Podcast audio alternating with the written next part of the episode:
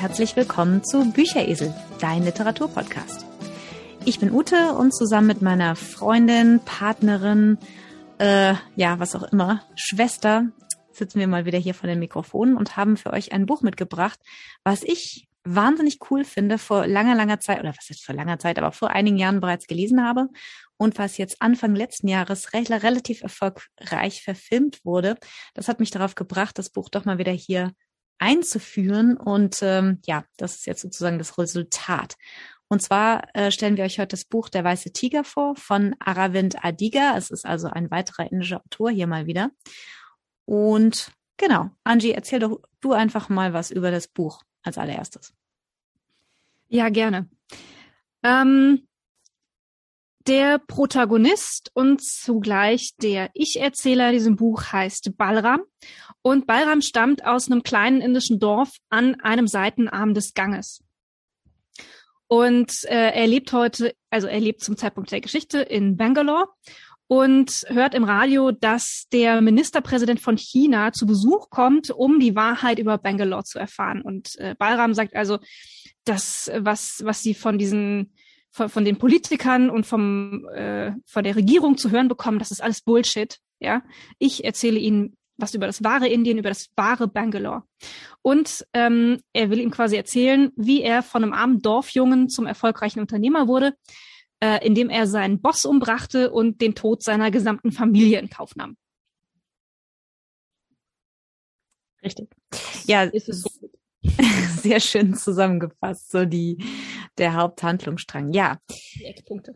Die Eckpunkte, genau. Ja, wir wollen ja hier auch nie zu viel spoilern, sondern eigentlich ähm, immer dazu anregen, dass man das Buch selber liest und vielleicht nur so ein bisschen mehr Lust auf, ja, auf eben die Bücher machen, die wir hier besprechen.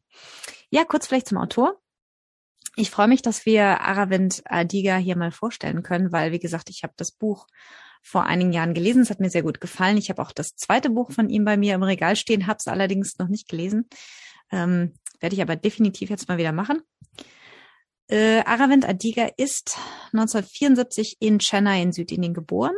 Er ist aufgewachsen in Mangalore, das ist eine etwas kleinere Stadt, auch im Süden Indiens, und ist allerdings als Jugendlicher, ich glaube, er war 16, nach dem Tod seiner Mutter mit dem Vater nach Australien emigriert, wo er dann seine Schule abgeschlossen hat. Und ich glaube, er hat da zwei, zweieinhalb Jahre gelebt. Er hat dann nach der Schule hat er Literatur studiert, also englische Literatur. Also wir haben hier mal wieder so eine klassische Schriftstellerkarriere und zwar an der Columbia University in New York. Ähm, da hat er dann 1997 mit Auszeichnung graduiert, ist dann weiter nach Oxford und hat dort seinen Master gemacht und hatte sogar schon ein Angebot für eine Doktorandenstelle in Princeton, die allerdings ausgeschlagen hat, um Journalist zu werden. Also er hat selber in einem Interview gesagt, dass er sich entschieden hat, aus dem Elfenbeinturm Universität äh, ins pralle Leben sozusagen zu wechseln, um einfach mehr Inspiration für seine Schriftstellerkarriere zu bekommen, weil das wollte er eigentlich sofort immer machen. Er hatte schon als Jugendlicher einfach diesen Wunsch, Schriftsteller zu werden und hat dann den Umweg über den Journalismus sozusagen gemacht, um einfach Stoff für seine Bücher zu finden. Er hat dann nach dem Studium eben angefangen, als Journalist bei der Financial Times zu arbeiten, in den USA meine ich, und ist schließlich beim Time Magazine gelandet, für das er dann drei Jahre lang in äh, in Indien gelebt hat als, äh, als Südasien-Korrespondent. Und hat in dieser Zeit ja einfach das ganze Land gesehen, Reportagen geschrieben und äh, er sagt selber, er hat einfach äh, Berührung mit Menschen aller Schichten in Indien gehabt und eben auch mit den Ärmsten der Armen und hat während dieser Zeit, als er dort gearbeitet gelebt hat, äh, auch den Weißen Tiger geschrieben. Das ist sein Debütroman. Der Weiße Tiger ist immer noch sein bekanntestes Buch. Ähm, auch gerade, weil er den Booker Prize damit gewonnen hat. 2008 war das. Das Buch ist 2007, meine ich, in Indien erschienen, 2008 dann äh, in, äh, in den USA und ist 2008 eben nominiert worden und dann hat es auch schließlich den Booker Prize gewonnen. Der Autor selber war, hat selber gesagt, dass er eventuell damit gerechnet hätte, auf die Longlist zu kommen, aber alles andere hat ihn extrem überrascht. Er ist damit der vierte indische Autor, dem der den Booker Prize gewonnen hat, nach Salman Rushdie, Arundhati Roy und Kiran Desai, also nicht so sehr viele. Das Buch selber äh, war ein Riesenerfolg in Indien. Es war auch ein Riesenerfolg äh, in der westlichen Welt. Also es ist auf in vielen Sprachen übersetzt worden. Es provoziert. Also es ist ein sehr provozierendes Buch. Werden wir gleich noch ein bisschen ähm, drüber sprechen. Er wurde in Indien als Nestbeschmutzer diffamiert. Äh, wirklich, also er hat viel, viel Kritik einstecken müssen. Wobei er selber sagt, das ist klar, er hat damit gerechnet, diese Kritik einstecken zu müssen, weil er natürlich die, es ist ein sozialkritischer Roman und er prangert die, die äh, Korruption in Indien an, die Gesellschaft in Indien.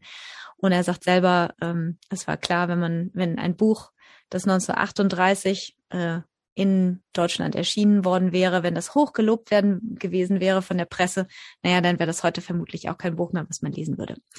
Äh, interessanter Vergleich war, wie gesagt, in einem Interview von ihm.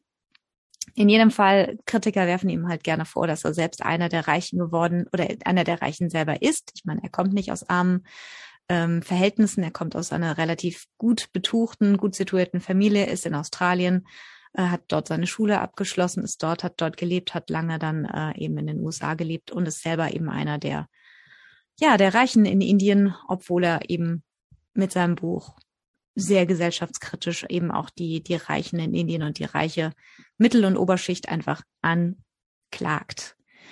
Er hat danach noch, ähm, muss ich gerade gucken, ein oder zwei Bücher selber geschrieben, äh, die aber alle nicht mehr an den an den Erfolg dieses Buches anknüpfen konnten. Also er hat dann noch Between the Assassinations geschrieben. Das habe ich eben auch zu Hause stehen. Das ist eine Reihe von Kurzgeschichten. Äh, das hat, soweit ich weiß, nichts wirklich gewonnen, ist aber tatsächlich auch in, in anderen Märkten erschienen. Ich weiß es gar nicht, ob es auf Deutsch erschienen ist. Dann hat er noch geschrieben das dritte Buch Last Man in Tower. Das ist 2011 erschienen. Selection Day, das ist 2016 erschienen. Und 2020 hat er ein das Buch hat er, also heißt Amnesty, es hat er 2020 herausgebracht, also es ist 2020 herausgekommen. Dazu hat er noch eine ganze Menge Short Stories geschrieben, also er schreibt nach wie vor noch gerne Short Stories. Er arbeitet nach wie vor als äh, Freelancing-Journalist und lebt heute in Bombay, in Maharashtra, in Mumbai. Ja, ansonsten gibt es zu ihm nicht so viel zu sagen. Wie gesagt, das, äh, das Buch The White Tiger oder äh, der, der weiße Tiger war so das Buch, mit dem er äh, den Durchbruch geschafft hat literarisch und das ist eigentlich so sein Hauptwerk und das einzige seiner Bücher, was wirklich ähm, international Erfolg hatte. Ja, äh, du hast gesagt, ein sehr provozierendes Buch. Ich glaube, das müssen wir an der Stelle vielleicht doch ein bisschen erläutern.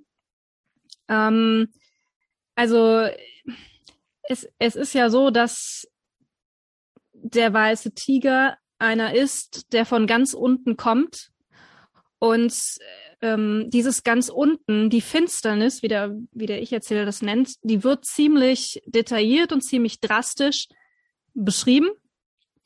Und ähm, also ich bin schon in Indien gewesen, du lebst dort und ähm, wir beide, wir haben das, sag ich mal, alles schon gesehen und mich hat es jetzt nicht nicht überrascht.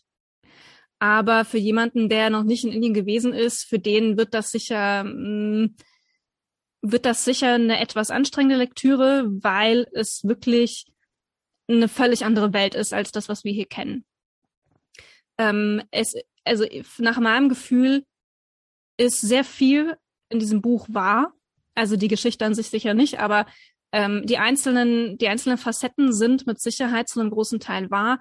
So wie die Gesellschaft funktioniert, wie die Menschen ticken, es ist sicher zu einem großen Teil überspitzt dargestellt, aber vieles davon ist wahr. Und ich glaube, dass so eine gesamte Gesellschaft natürlich nicht besonders gerne den Spiegel so vorgehalten bekommt und auch so, ich sag mal, durchweg negativ vor, vorgehalten bekommt. Ne? Also es ist ja im Grunde so, dass da zählt das Recht des Stärkeren und ähm, man kann sich eigentlich nur durchsetzen und sich irgendwie aus dieser Finsternis rausarbeiten, wenn man ein menschenverachtendes Arschloch ist und über Leichen geht. Das ist ja eigentlich für mich so die Key Message, ja.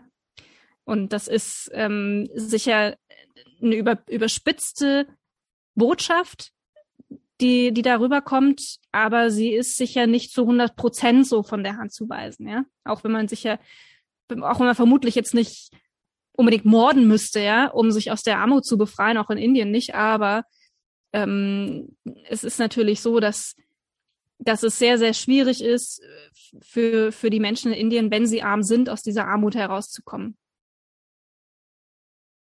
Mhm. Ja, das stimmt. Also es ist ja so, so ein bisschen in der, in der Tradition von Slumdog Millionär, der Aufstieg vom, ja, ärmst oder von einem sehr, von einem Menschen aus der absoluten Armut hin zu ähm, einem Geriss, also sozialer Aufstieg, Reichtum natürlich auch. Es ist auf der anderen Seite auch so ein bisschen ein Schelmenroman. Also der Haupt, äh, der Protagonist ist, nutzt Humor oder der Autor nutzt Humor eigentlich als Methode, um ja, um seine Kritik anzubringen, um natürlich auch die sehr grausame Geschichte zu erzählen. Also es, du hast es schon gesagt, es ist ein Buch, was durchaus schockiert, wenn man Indien nicht kennt. Selbst wenn man Indien kennt, ist es durchaus schockierend, weil es ist sehr schonungslos. Ich würde auch sagen, das ist ein sehr wahrheitsgetreues Buch, auch wenn natürlich die Geschichte frei erfunden ist. Und der Autor, auch Aravind, hat auch selber gesagt, er ist nicht Balram und Balram spricht auch nicht für ihn. Aber er steht natürlich so ein bisschen symbolisch für, ja, für das Kastensystem, für die Korruption in Indien, für all das, was äh, in der Gesellschaft, sage ich mal, schief läuft. Also im Grunde genommen für für eine gewisse Entmenschlichung von den Ärmsten der Armen in Indien.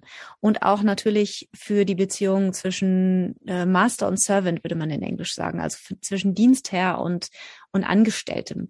Wobei das klingt immer noch sehr nett, also vielleicht klingt Dienstherr und Dienstbote in dem Sinne ein bisschen, äh, ist etwas näher an der Wahrheit, auch wenn das sehr, auch wenn das sehr nach Feudalismus klingt, aber so ist das einfach. Also die, die Armen im Dorf, Balram, unser, unser Held oder Anti-Held könnte man ihn auch nennen. Er ist ja nicht wirklich ein klassischer Held, er ist eher ein, ein Anti-Held eigentlich, ist ein intelligenter Junge, also er nimmt uns mit in seine Kindheit und erzählt wirklich die Geschichte von dem, ja, von der Zeit, die er in der, also wo er in der Schule ist, und wo er wirklich intelligent ist und er gerne in der Schule geblieben wäre und sich eben gerne weitergebildet hätte und wo er dann aber wirklich von der Familie aus der Schule rausgenommen wird, weil er arbeiten gehen muss, Geld verdienen muss.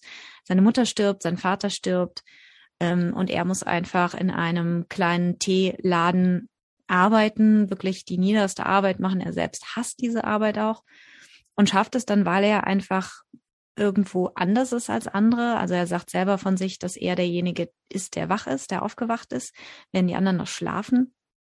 Schafft das eigentlich, sich aus dieser Lage hochzuarbeiten. Also zuerst wird er Fahrer äh, in einer der der ähm, der Großgrundbesitzerfamilien und am Ende des Tages wird er sein eigener Herr. Aber er muss natürlich einen Preis für diesen Aufstieg äh, bezahlen und das ist eigentlich so ein bisschen ja die Moral des Buches ist ja, wer es in Indien zu was bringen möchte, muss die Moral über Bord werfen. Also es ist wirklich so eine sehr bitterböse Geschichte irgendwo, die eigentlich, ja, du hast es schon gesagt, irgendwo zutiefst unmoralisch ist. Ne? Also sie vermittelt schon irgendwo die fragwürdige Botschaft, dass der Weg aus Armut und Elend im Grunde genommen nur über Gewalt gelingt. Aber es ist natürlich auch so ein bisschen gleichzeitig so eine Übermenschengeschichte. Ne? Also wir, wir erinnern uns an Nietzsche, den habe den, den habe ich immer ganz so im Studium immer mal gelesen, so der Übermensch, der sich selber über die vielleicht überkommenen Moralvorstellungen der seiner Gesellschaft stellt und sich sozusagen seine eigene Moral und sein eigenes Wertesystem zusammenzimmert und eben so ein bisschen sich selbst als leuchtendes Beispiel darstellt. Und das ist es, was Balram macht. Er, er zimmert sich sozusagen seine eigene moralische Rechtfertigung für das, was er tut. Weil er am Ende des Tages ist er ja korruptiert er sich ja selber oder er wird korruptiert, warum, wie man auch immer das jetzt nennen möchte, und rechtfertigt das auf seine Art und Weise und natürlich auch anhand seines eigenen Lebens als Beispiel und anhand von anderen. Ähm, und er wird ja von seiner Familie wirklich, also von seinen Dienstherren wirklich nicht besonders gut behandelt. Das muss man ja auch mal so sagen. Ne? Und dadurch rechtfertigt er eben das, was er dann selber tut. Also als Fahrer dann eben krumme Dinge drehen und äh, Diesel sozusagen abzapfen und verkaufen und auf eigene Rechnung Taxi fahren und bis hin dann eben zum Mord. Wir wollen jetzt nicht zu viel verraten, wobei auf der anderen Seite der Film läuft ja auch auf Netflix und allein wer den Trailer gesehen hat, der weiß schon, worum es geht. In dem Buch geht es jetzt, geht es eigentlich, das Interessante und Spannende an dem Buch ist eigentlich, wie er seine Taten rechtfertigt. Das fand ich jetzt das, oder das ist das, was ich finde, was das Buch ausmacht. Ja, also ich sag mal, wir, wir spoilern da nicht, ne? Da steht schon im Klappentext. Also im Grunde, es steht schon auf den ersten Seiten. Also das ist ehrlich gesagt auch so mein, mein größter Kritikpunkt an diesem Buch, ja. Es, es, es existiert kein Spannungsbogen. Denn der, der Ich-Erzähler, der, also der enthüllt schon gleich auf den ersten zwei, zwei oder drei Seiten, ähm, wo, wie die Geschichte endet also er ist der strahlende Sieger, hat dafür aber seinen Boss umbringen müssen und äh, opfert dafür seine ganze Familie. Also das ist eigentlich das, wo es drauf hinsteuert. Und ähm, das sagt er schon ganz am Anfang. Und dann holt er einmal ganz weit aus und fängt dann von seiner Jugend zu erzählen an und ähm, zieht das dann quasi bis, bis zum Höhepunkt, wenn er seinen Boss ermordet und dann nach Bangalore flieht und da sein Business aufbaut. Also das ist, das war für mich ehrlich gesagt so beim Lesen ich, also verstehe ich nicht, wie man sowas machen kann, warum man sowas tut. Also das, das ist zerstört jegliche Spannung, ja. Und naja, das, mein zweiter Kritikpunkt, jetzt bin ich schon dabei. Mein zweiter Kritikpunkt ist, es gibt in dieser ganzen Geschichte, die ja wirklich von Personen wimmelt, ja, in dieser ganzen Geschichte gibt es nicht einen Sympathieträger, nicht einen. Und ähm, was du also als Humor bezeichnest, das bezeichne ich als Zynismus. Also ich äh, fand dieses Buch in keinster Weise komisch. Ähm, ich habe da keinen Humor entdecken können. Ich habe da nur blanken Zynismus entdecken können. Also das ist, also ähm, ich hätte es vermutlich nach den ersten 20, 30 Seiten weggelegt, wenn ich es jetzt nicht für den Bücheresel hätte lesen müssen. Oh, du Ärmste. Ja. Es ist ein schwarzer Humor, ganz klar. Es ist ein sehr, sehr schwarzer Humor. Und ähm, ist es aber so, dass der Sinn des Buches nicht darin besteht, ein ähm, ein Handlung, einen Spannungsbogen aufzubauen. Ja, der Sinn des Buches besteht darin, oder die das, was interessant an dem Buch ist, ist die Rechtfertigung. Im Grunde genommen, wie ähm, ja die Botschaft im Grunde genommen. Ähm, äh, also wie, wie rechtfertigt er das, was er tut und das, was er wird? Und ähm, jetzt muss ich mal gucken, ich habe es mir kurz hier aufgeschrieben. Du hast mit meinem Einwand gerechnet, oder? Ja, natürlich habe ich mit deinem Einwand gerechnet. ich kenne dich ja ziemlich gut. Ich habe mir das schon gedacht, ähm, wo du drauf äh, hinaus willst. Aber ja, es ist wie gesagt so diese diese ähm, die Themen in dem Buch sind ja einfach also Moral ist das ganz große Thema. Ne? Also wie kann er wie kann man sein Tun rechtfertigen? Ähm, wie kann man rechtfertigen? Also er hat ja, er bricht ja mit all dem, was die Gesellschaft sozusagen, was das mit allen möglichen Moralvorstellungen der Gesellschaft im Grunde genommen. Er stiehlt, er, also Diebstahl, Mord, Verrat an der Familie. Ähm, und Adiga stellt im Grunde genommen die Frage, kann man Mord Diebstahl, was auch immer, kann man all diese, diese Vergehen rechtfertigen? Ist ein Krimineller sozusagen immer böse? Und inwieweit trägt einfach das Umfeld oder die Gesellschaft auch dazu bei, dass solche Taten passieren und die Schuld daran quasi, also was ist quasi Schuld, wer ist schuld an diesen, an diesen Dingen? Und wie gesagt, wie kann man solche Dinge einfach rechtfertigen? Kann man das überhaupt? Du sagst, es gibt keinen Sympathieträger. Also ich finde schon, dass Balram ein, er ist Anti-Held, ganz klar. Und ich finde schon, dass man äh, eine gewisse Sympathie für ihn entwickelt. Ähm, aber ich meine, das ist ja gerade quasi das, was in dem Buch sozusagen oder was das Buch eigentlich spannend macht. Ne? Wir haben zwar irgendwo schwarz und weiß, also wir haben immer wieder die Dualität zwischen, äh, ich glaube auf Deutsch ist es Finsternis und Licht oder Dunkelheit und Licht, also im Indischen ist es Darkness and the Light. Die Reichen in Indien leben im Licht und die Armen leben in der Dunkelheit oder in der Finsternis. Wobei die Finsternis hier, äh, glaube ich, für die Finsternis, äh, da, damit meint er eigentlich den Bundesstaat Bihar, wo er herkommt. Das ist ein bettelarmer Staat im Norden Indiens.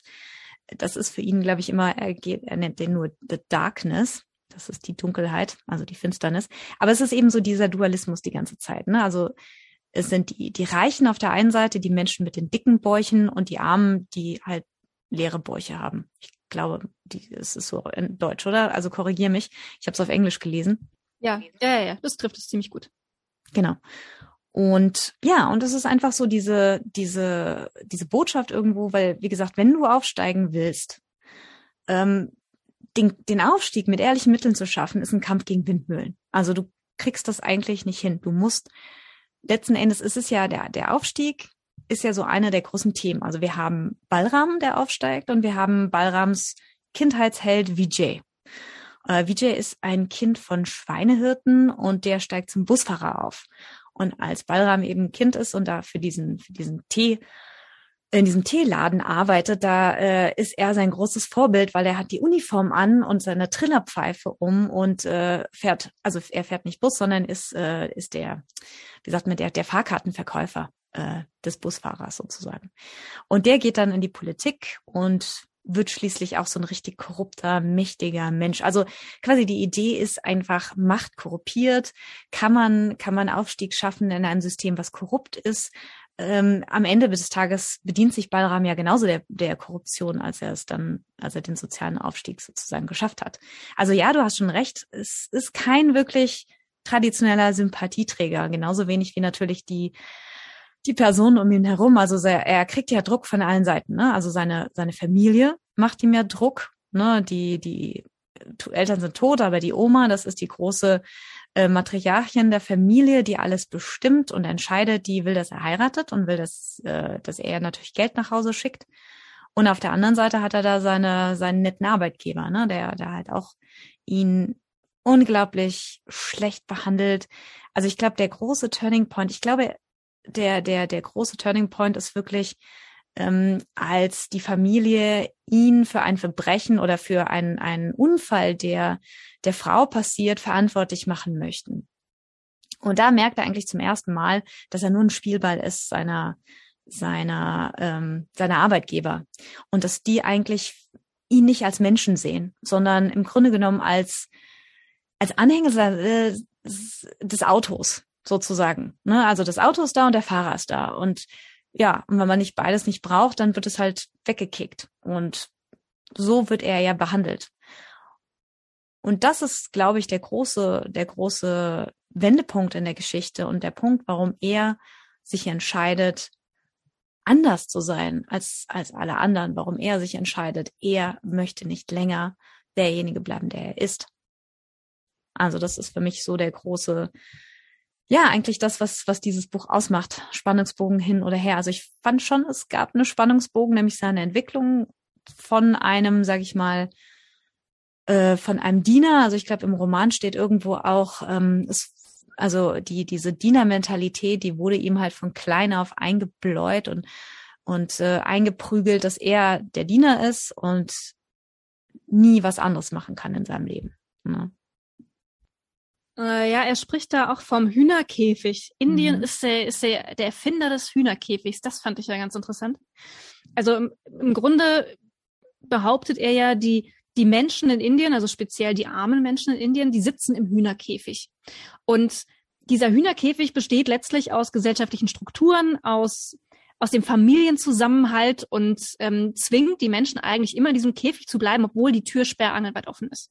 Mhm.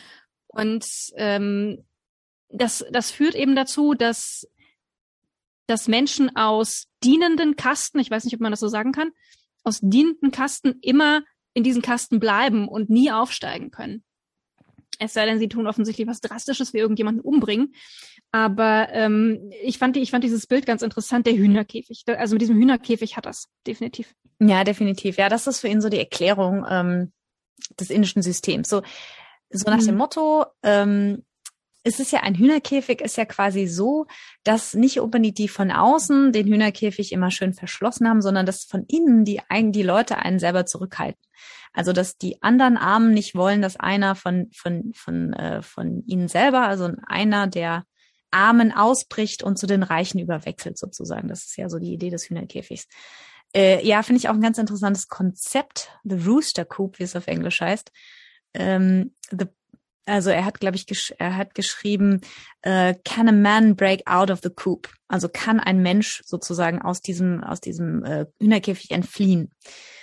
Äh, und er schreibt halt, only a man who is prepared to see his family destroyed, hunted, beaten, can break out of the coop. Also im Grunde genommen, wie du schon sagst, nur jemand, der wirklich bereit ist, ähm, den einen ganz hohen Preis zu bezahlen, ähm, kann aus diesem Käfig wirklich ausbrechen.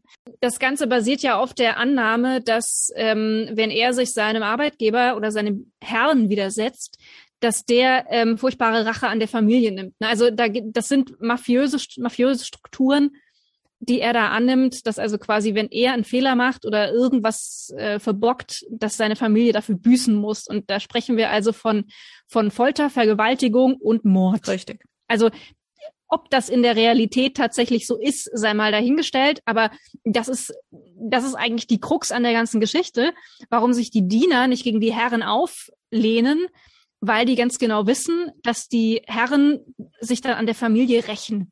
Hm. Ja, also das ist durchaus äh, nicht ganz der Realität ähm, entfremdet. Also es ist durchaus tatsächlich so, dass in, im ländlichen Indien, also wir reden jetzt, wie gesagt, von Bihar, von Jharkhand, also von wirklich den sehr, noch sehr feudalistisch geprägten Bundesstaaten in Indien, dass wir ein System haben von sogenannten Landlords, also das sind Großgrundbesitzer, die immer noch eine Art Feudalherrscher in ihren Dörfern sind. Und das ist ja das, was er, warum er so lange ausholt. Er erzählt ja von seiner Kindheit da in, in Lakshmangar. Lakshmangar ist das Dorf, aus dem er kommt. Und dort gibt es eben diese, die, diese äh, Landlords, also diese Großgrundbesitzer. Das sind, glaube ich, vier Stück. Die haben alle Namen von, äh, von irgendwelchen Viechern. Das ist der Büffel, das ist der Storch, das ist der Rabe und das ist der, der Eber, das Wildschwein. Und diese Großgrundbesitzer haben die Macht in seinem Dorf und keiner wagt es, sich denen zu widersetzen. Ja, das ist, und das ist nicht, nicht an den Haaren vor, herbeigezogen. Das ist nicht mehr überall so. Und ähm, ich denke, in vielen Bundesstaaten ist es nicht mehr so, aber es ist tatsächlich so, dass diese alten Großgrundbesitzer, diese alten Familien eben zum Teil noch sehr, sehr viel Macht in den Dörfern haben. Und dann haben wir ja die oberen Kasten und wir haben die, die Kasten, also gerade die ganz unten stehen. Er kommt nicht aus einer ganz unteren Kaste. Er ist ein Hallweiden, das ist eine Süßigkeiten, äh, Macherkaste, also so eine Art, also die, Zuckerbäcker. Die Familie. Zuckerbäcker, so ist es. Zuckerbäcker. So ist es übersetzt auf Deutsch. Sehr schön. Sehr gut, Zuckerbäcker gefällt mir. Ja, sowas in der Richtung. Also traditionell haben wir ja die Kasten als ach, das Kastensystem sehr, sehr, sehr kompliziert. Also wir haben ja die vier großen Überkasten, um es nochmal ganz kurz anzureißen. Ähm, das sind die, das sind die Brahmanen, das sind die, die aus ursprünglich, wo, wo die Mythologie sagt, die entstammen aus dem Kopf des Gottes. Dann haben wir die Kastrias, die Kriegerkasten, die stammen aus den Armen. Dann haben wir eben die, äh, die Vashyas, die kommen aus der Hüfte. Das sind hauptsächlich Händler und ähm, Handwerker und dann haben wir eben die die Shudras, die stammen aus den Füßen, das sind die, die äh, dazu geboren sind, anderen Leuten zu dienen. Und dann haben wir noch Kasten, die unberührbaren, die sind sozusagen außerhalb dieses Kastensystems. Die gelten als äh, als un oder galten als unrein und äh, als ja, als verschmutzend sozusagen einfach als unreine Menschen, weil sie unreine Tätigkeiten getan haben. Und all diese Kasten äh, haben immer was mit Tätigkeit zu tun. Also man kann es ein klein bisschen mit den Zünften aus dem Mittelalter bei uns vergleichen.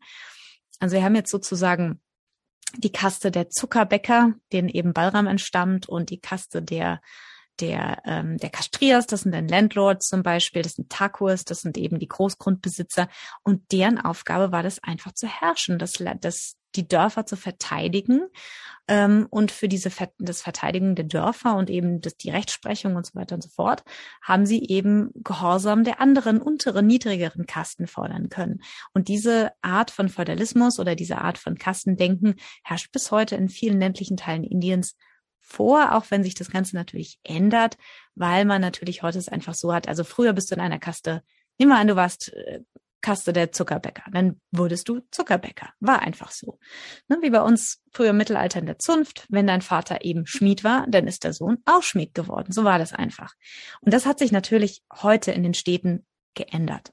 Aber auf dem Dorf ist es tatsächlich so, wenn du in eine Kaste geboren wirst, dann wird eigentlich davon ausgegangen, dass du diese Kaste, dass du diese Tätigkeit einfach weitermachst. Und das ist halt bis heute einfach tatsächlich immer noch da und du hast einfach die oberen Kasten, die sogenannten herrschenden oder dominanten Kasten in verschiedenen Dörfern, in verschiedenen Regionen. Das können durchaus unterschiedliche sein. Das ist auch nicht ganz homogen. Und du hast einfach die, die haben zum Teil bis heute noch eben sehr, sehr viel Macht in den Dörfern und haben auch so ein gewisses Gewaltmonopol bis heute noch. Also wir haben immer mal, wenn man die Zeitung aufschlägt, dann heißt es mal wieder, ja, weiß ich nicht, äh, fünf Leute aus einer hohen Kaste haben mal wieder irgendjemand aus einer niedrigen Kaste verprügelt oder auch umgebracht oder auch was auch immer. Das passiert immer wieder und immer noch und es ist halt einfach in Indien nach wie vor Realität. Es kommt nie 100 Prozent raus, was mit seiner Familie am Ende des Tages passiert, aber er ermordet ja seinen Arbeitgeber, das ist der Sohn eines dieses Großgrundbesitzers und er geht davon aus, dass die Familie des Großgrundbesitzers sich an seiner Familie rächt, dass die vermutlich, wie du schon gesagt hast, ein paar Mitglieder umbringen werden, das Haus anzünden, ähm, die Frauen vergewaltigen, keine Ahnung. Also er weiß es nicht, er will es auch nicht wissen. Er schließt komplett mit seiner Vergangenheit ab, ähm, als er sich eine neue Identität zulegt und er ähm, ist eigentlich, also er, er schließt komplett damit ab und er will es gar nicht wissen, was mit seiner Familie passiert. Er erkundigt sich nicht nach seiner Familie.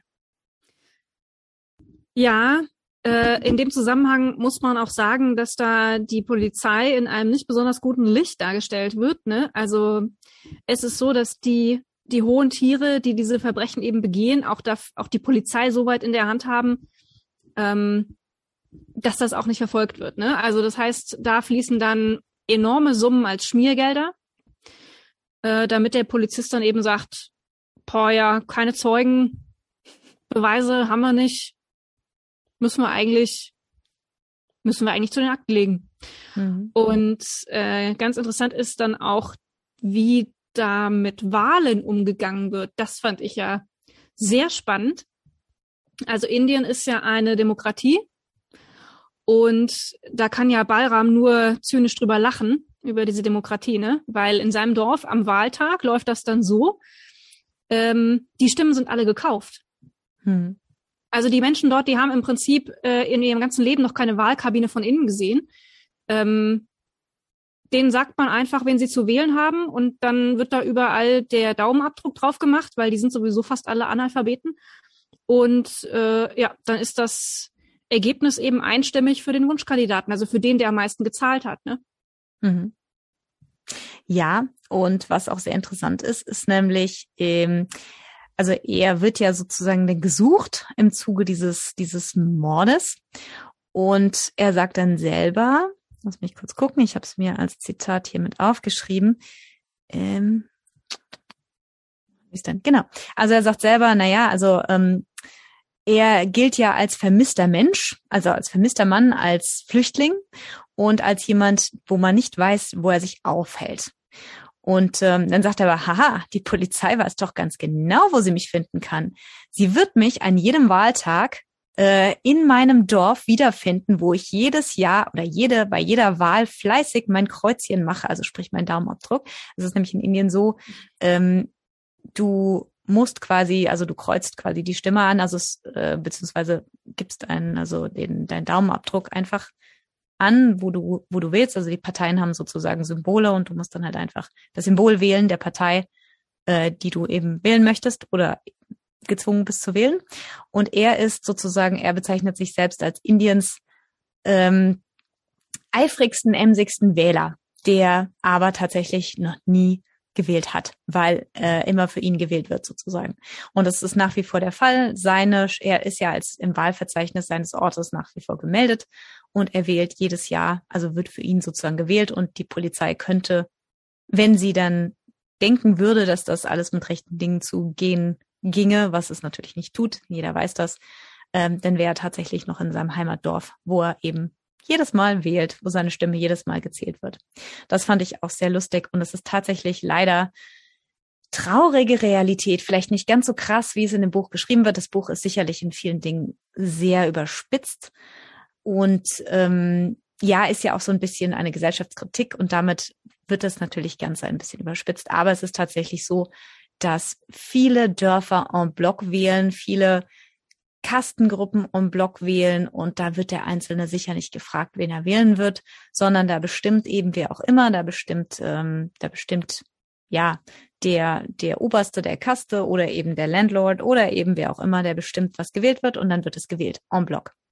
Und alle, die wählen dürfen, die haben da nicht wirklich, äh, also den die, da geht, also ich sage mal, in Indien ist sowieso, dass die Individualität, also das die, der, der Wunsch oder der Wille des Individuums, der spielt keine Rolle. Du bist Mitglied einer Gruppe und hast dich dementsprechend zu verhalten, ob das eine Familie ist, ob das eine Kaste ist äh, oder ob das ein Clan ist. Also insofern, da wird nicht gefragt, was du willst, da wird nur gefragt, was der Clan, die Familie oder eben eben dein Dorf will. Ja, fand ich auch sehr lustig. Ich weiß nicht, ob lustig das Adjektiv wäre, das mir dazu einfällt, aber okay. Ja, ich weiß nicht, sollen wir das äh, fast Frauenbild aufmachen äh, in dem Buch oder sollen wir das lieber bleiben lassen? Puh, naja, äh, wir können ja mal kurz, wir können es ja anreißen. Frauen kommen definitiv nicht gut weg in dem Buch. Ähm, wobei ich nicht finde, dass man sagen kann, dass alle Frauen gleich sind. Aber ähm, ja, erzähl doch mal, wie du das Frauenbild in dem Buch fandest. Äh, naja, äh, naja, unterirdisch, sonst würde ich das jetzt nicht so anteasern, ja. Also ich meine, ähm, im Prinzip gibt es, also es gibt eigentlich nur eine Kategorie Frau und das ist äh, die, die genagelt wird, ja. Eigentlich gibt es zwei Kategorien, also die, die genagelt werden und die, die nicht genagelt werden, ja. Und ähm, die, die genagelt werden, sind eigentlich alles Prostituierte, ähm, ganz, ganz super fand ich die Episode, wo Ballram unbedingt eine, Blond eine echte Blondine haben will und dann in ein Bordell geht und offensichtlich einen relativ niedrigen Preis nur zahlen kann und dann die ähm, Prostituierte völlig, völlig außer sich ins Gesicht schlägt, weil er feststellt, dass sie gefärbte Haare hat. Und ähm, also es eigentlich sind es nur Vaginen auf zwei Beinen mit einer mehr oder weniger hübschen Verpackung. Und wenn die Verpackung nicht stimmt, dann äh, kann man da auch durchaus mal zulangen. Also ich würde jetzt die Großmutter mal ausklammern, wobei ich behaupte, dass die eigentlich geschlechtslos ist. Mm. Also die ist eigentlich, äh, die, die nimmt er ja nicht als Frau wahr. Naja, die Großmutter ist die Großmutter. Also ich muss schon sagen, man muss hier ein bisschen differenzieren. Ja, ähm, also ich fand das jetzt mit der Prostituierten, es ist ja gut. Ähm, hätte nicht sein gemusst. In Ordnung. Äh, fand ich auch nicht so besonders toll. Also wir haben zwei Frauen, die, sag ich mal, in der Familie, in der Geschichte eine Rolle spielen. Das ist äh, Kusum, die Großmutter, die äh, die Familie knallhart unter ihrem ähm, unter ihrem Daumen hat. Also sie ist diejenige, die alles entscheidet und ähm, die im Grunde genommen die Entscheidung für jeden Einzelnen in der Familie trifft. Und dann gibt es Pinky Madam. Pinky Madam ist die Frau seines Arbeitgebers und Pinky Madam ist, ja, ich glaube, im Film wird sie noch ein bisschen netter, äh, kommt sie besser weg als im Buch. Im Buch kommt sie, ist sie, kommt sie nicht besonders gut weg. Also es ist so, Ashok, das ist ja sein Arbeitgeber, sein direkter Arbeitgeber und seine Frau Pinky, für die arbeitet er ja ähm, als Fahrer in Delhi. Und die beiden selber haben in den USA gelebt ich weiß gar nicht, ob Pinky in den, in den USA geboren ist. Das kommt, glaube ich, nicht ganz raus, aber die haben beide lange in den USA gelebt. Und man muss sagen, die beiden sind, sage ich mal, die nettesten von den Bösewichten, so ungefähr. Also die beiden haben so gewisse freundliche Anwandlungen und ein bisschen westlich geprägte Ideen hin und wieder. Wenn es darauf ankommt, handeln sie aber knallhart, genauso wie alle anderen reichen Inder sozusagen. Also sie sind beide korrupt, sie sind beide äh, ja, sie sind ähm, ja beide sehr. Ja, sie sind natürlich ganz klar, ganz klar Egoisten. Sie sind beide sehr äh, ambivalente äh, Charaktere und beide sicherlich kein Sympathieträger. Ähm, ich würde aber trotzdem sagen, dass äh, das Frauenbild nicht so ganz einseitig ist in, in der Geschichte. Naja, aber ich meine, selbst Pinky Madam ist doch absolut übersexualisiert. Also ich meine, das ist doch eigentlich das Einzige, woran Balram denken kann, dass da ihre Brüste aus dem Ausschnitt gucken und dass er da gerne mal ne, zum Nageln kommen würde. Das ist eigentlich ja, alles, woran er denken kann also bei dieser Frau. Und äh, also das ist, naja, ich. Das also, ist halt ein junger Bursche, ne? Muss man auch mal so sehen. Ich denke da nur an unsere Diskussion zum Thema Frauenbilder in äh, wie war das, Rivers of London, wo der Protagonist auch eigentlich immer nur an das eine gedacht hat. Äh, ja, das stimmt. Er denkt immer nur das eine und ich finde es auch manchmal ein bisschen nervig. Auf der anderen Seite ist er halt irgendwo ein junger Mann mit gewissen äh, Bedürfnissen, der halt auch nicht darf, so ungefähr. Ne? Er soll ja, deswegen soll er ja mal heiraten. Ähm, ja, kann man, also ich, ich musste sagen, teilweise fand ich es richtig komisch. Also der Bruder von, äh, von dem Mr. Ashok, der Mukesh, ähm, der war eine Weile mit in Delhi und dann ist er wieder zurück ins Dorf gefahren und dann, dann, dann schreibt ähm, und sagt Balram, ich könnte schwören, die Röcke wurden auf einmal kürzer. das fand ich irgendwie ähm, sehr menschlich. Also ja, ganz klar, er hat definitiv ähm, unkeusche Gefühle seiner dieser Frau gegenüber. Auf der anderen Seite ähm, muss man aber auch sagen, als sie dann tatsächlich zurück nach Amerika geht, findet er das eigentlich nicht so toll. Also er hätte die zwei, er, er selber gibt sich die Schuld, dass er das so ein bisschen sagt, ja, hätte er vielleicht mehr getan, wären die beiden zusammengeblieben. Also es ist sehr ambivalent irgendwo, finde ich. Äh, ja, nee, finde ich nicht. ähm, also ich sag mal, das, das eine ist ja der Ich-Erzähler und ich gebe dir recht, das ist ein junger Mann. Also ähm, Mai, dass der, wenn die Brüste halb raushängen aus dem Ausschnitt da an das eine denkt, das mag man ihm noch verzeihen, ja. Aber das andere ist ja die Darstellung, die der Autor gewählt hat. Und da hat er doch sehr konsequent ein Frauenbild durchgehalten, wo ich, naja, scharf die Luft durch die Zähne einziehe, ja, und mir denke, was bist denn du für einer? Also, ne, das, man kann, man kann auch durchaus in so einer Geschichte, selbst bei einem Ich-Erzähler, äh, noch eine Frauenfigur einbauen, die da anders rüberkommt.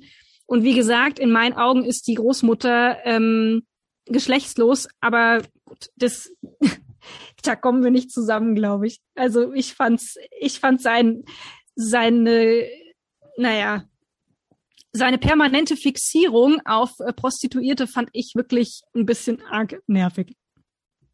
Naja, gut.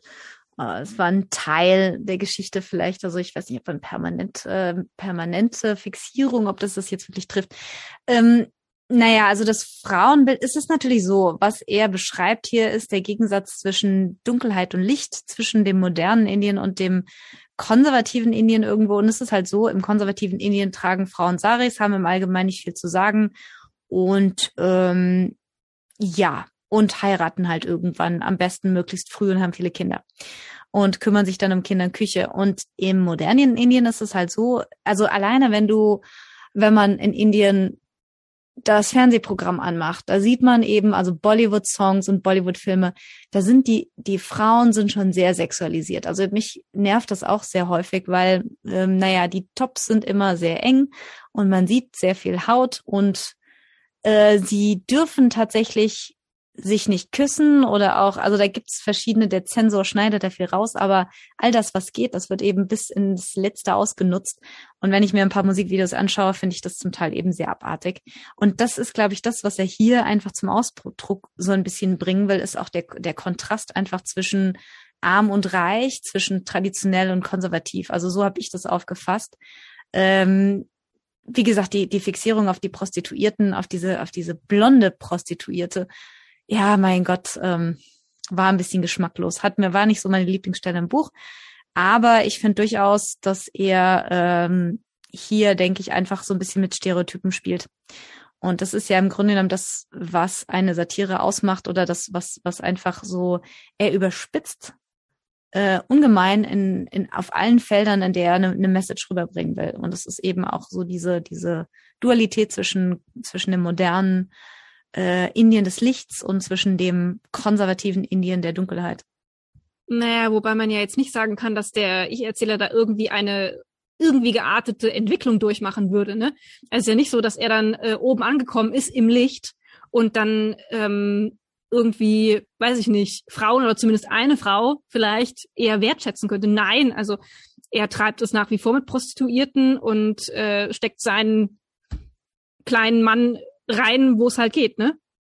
Ja, also ich meine, ich gucke jetzt gerade mal, ich muss mal das Buch aufblättern.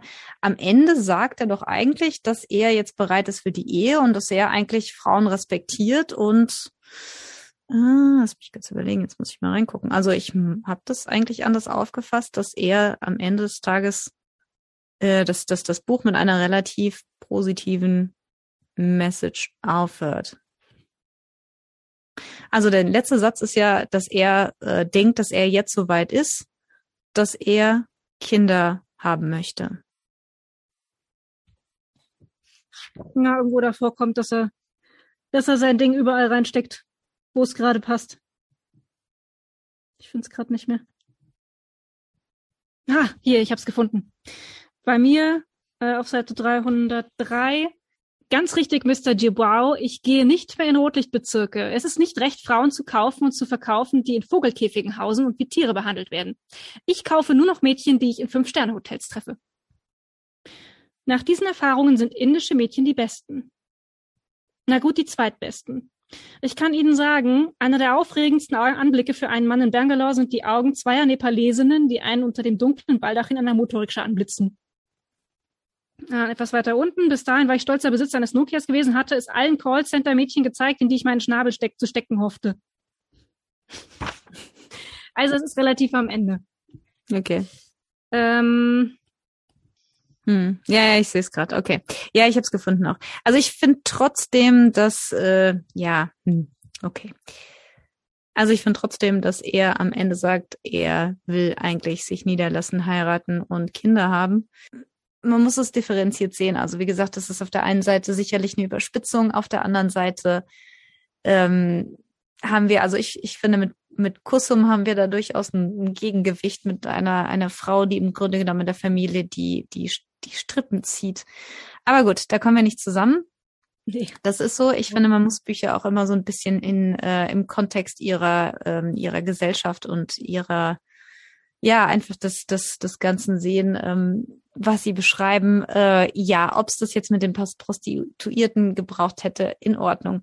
Es ist irgendwo natürlich auch die Art und Weise, ähm, den ja, den Hauptdarsteller vielleicht irgendwo so ein bisschen zu charakterisieren als Mann, der es ist einfach so einfach, also der der Unterschicht, der halt, sag ich mal, nicht verheiratet ist und dann dementsprechend auch, äh, also in Indien gibt es halt auch sehr viele ja, Blue Movies etc. pp, wie sagt man so schön, also naja, also der, der Pornofilme und Prostitution ist einfach ein großer Teil davon, wenn die einfach nicht heiraten können oder nicht heiraten wollen, weil wo auch immer, oder sie eben getrennt auch von ihren Frauen leben in der Stadt, wenn die Frauen im Dorf leben, es ist halt einfach so gut. Egal, wir kommen da nicht zusammen. Ähm, ein Thema wollte ich noch ansprechen und zwar äh, jetzt habe ich es doch. Jetzt hast du mich da durcheinander gebracht. Und was ich total interessant finde, was immer wieder vorkommt in dem Buch, ist der Autospiegel. Also mit dem Autospiegel kommuniziert er sozusagen mit seinem Arbeitgeber nonverbal oder auch nicht. Ähm, ganz interessant, er versucht mit ihm zu kommunizieren. Die Augen treffen sich über den Spiegel. Das ist, glaube ich, ein Bild, was mindestens drei, vier, fünf Mal in dem Buch vorkommt. Äh, fand ich ganz, ganz interessant eigentlich. Ja, ich habe ja noch eine Frage. Also es gibt eine Sache, die fand ich ganz cool. Der Bücherflohmarkt von Dayagani in Delhi. Gibt es den wirklich? Dayaganj, ja, den gibt's. However. Ähm, das ist in Dayaganj, das ist ein Stadtteil von Old Delhi. Und das ist ein Riesen, also da werden ganz viele Bücher gedruckt. Da sitzen die ganzen, äh, die ganzen Verlagshäuser Indiens. Wobei, wenn ich Verlagshaus sage, darf man sich da nichts Großes vorstellen. Das sind oft mini kleine Verleger äh, oder Verlagshäuser. Das sind so so Shops, Verlagsshops sozusagen, die in Indien die die Riesen, also ganz viele Bücher rausbringen. Und Indien hat ja viel Raubdruck an Büchern. Also du kriegst ja Bücher sind ja eh nicht teuer grundsätzlich. Also ich ich liebe das ja immer, in Indien Bücher zu kaufen, weil man eben für ein paar Euro wirklich eine ganze Menge coole Bücher kriegt, äh, für die man in Deutschland vermutlich drei bis viermal so viel bezahlt. Aber es ist trotzdem so, dass sich viele arme Menschen Bücher nicht leisten können. Und dann gibt es eben die Raubkopien. Also die kriegst du in Diaganj und die kriegst du auch am Connaught, am Connaught Place in Delhi. Zumindest früher war das so. Ich war jetzt lange nicht mehr am Connaught Place. Ähm, da hast du Leute, die haben dann so, so einen Laken ausgebreitet und da haben sie Stapeln an Büchern. Ich erinnere mich. Und diese Bücher sind, sind fast alles Raubkopien. Also das sind zum Teil extrem schlecht gedruckte Raubkopien von eben diesen kleinen Mini-Verlagshäusern, die eben diese Raubkopien drucken. Ich habe, glaube ich, meine Mutter hat mir mal zwei Harry Potter Bücher Raubkopien mitgebracht. Also sie sind wirklich gnadenlos schlecht gebunden und äh, schief und hast nicht gesehen. Aber das sind dann eben Möglichkeiten für, sag ich mal, arme Leute, das Buch, was eben sonst vielleicht vier, 500 Rupie kosten würde, eben für 50 bis 60 Rupie zu erwerben. Also für wirklich nur ein paar Cent. Und es ist aber ganz interessant, es sind tatsächlich, also er hat, er führt ja so ein paar Bücher an und es sind, es sind tatsächlich sehr viel immer dieselben Bücher, die man dort findet. Also der The Monk Who Sold His Ferrari. Das ist so, glaube ich, so ein Selbsthilfebuch oder eben Paulo äh, Coelho, ganz, ganz viel. Hm, Habe ich auch gekauft. genau. Hitlers Mein Kampf. Alle meine alle meine englischen Paulo Coelho Bücher habe ich aus. Genau, und äh, wahrscheinlich sind einiges davon diese, diese billigen, ich will nicht unbedingt sagen, es sind immer Raubkopien. Es sind vier Raubkopien, wobei manchmal, ja, ich glaube, also ich glaube, es sind vier Raubkopien.